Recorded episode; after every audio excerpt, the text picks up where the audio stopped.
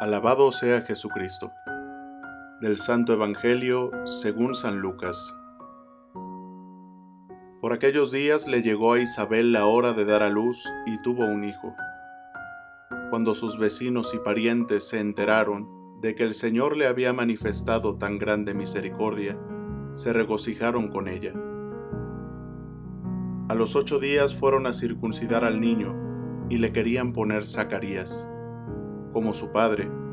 Pero la madre se opuso diciéndoles, No, su nombre será Juan.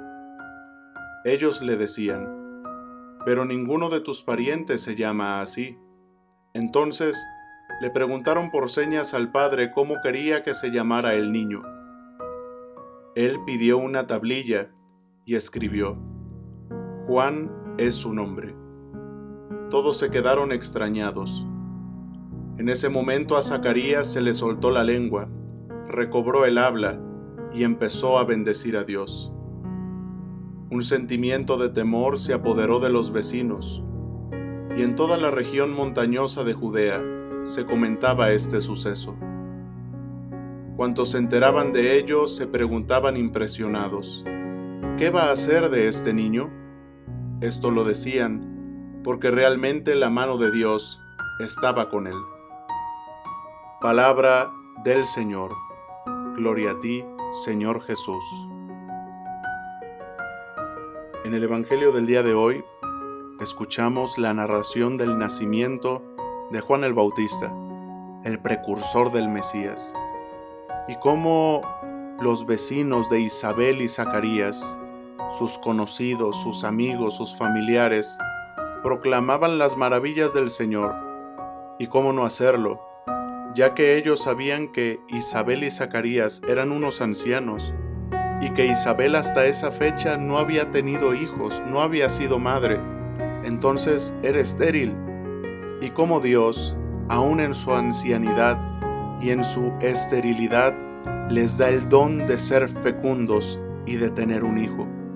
Qué maravilloso es nuestro Dios, qué benignidad ha tenido con ellos Dios, clamaba el pueblo y como buenos judíos lo llevan al templo para la circuncisión y tienen que ponerle el nombre. Por tradición, el nombre se lo pone el papá.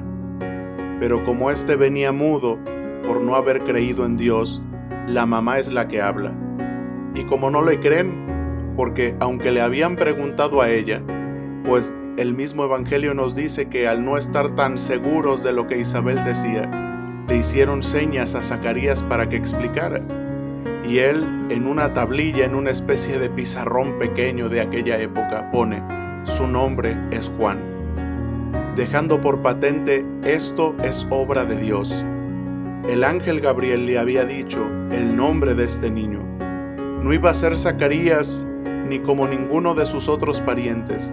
Su nombre iba a ser Juan, porque con esto se marcaba que no era obra ni de Isabel ni de Zacarías, sino que esto era verdaderamente obra de Dios, obra del Señor que mira realmente las oraciones de sus siervos, obra del Señor que manda al precursor. Todos se sorprendieron del nacimiento de Juan. Todos se sorprendieron en el momento que a Zacarías se le soltó la lengua y comenzó a alabar al Señor todos daban gloria a Dios y se preguntaban, pero ¿qué va a ser de este niño? Que se ve que ya la mano de Dios está con él, que la gloria de Dios está con él. Esto el evangelista lo pone para decir, si esto ya se hablaba del precursor, ¿qué no se dirá del Mesías? Si maravilloso es el nacimiento del precursor, cuán maravilloso no será mucho más el nacimiento del Mesías. Si la gracia de Dios ya estaba con el precursor, ya estaba con Juan el Bautista, ¿cómo no se llegará a manifestar mucho más grande en el Mesías? El nacimiento del precursor nos prepara para el nacimiento de Jesús el Mesías. Y si bien el nacimiento del precursor fue grande, fue maravilloso, fue milagroso, pues muchas veces más y con muchas más razones será el del Mesías. Pidámosle al Señor por intercesión de San Juan Bautista, por intercesión de Santa Isabel y Zacarías, por intercesión de Santa María y San José, que en esta Navidad nos veamos maravillados del nacimiento de nuestro Señor.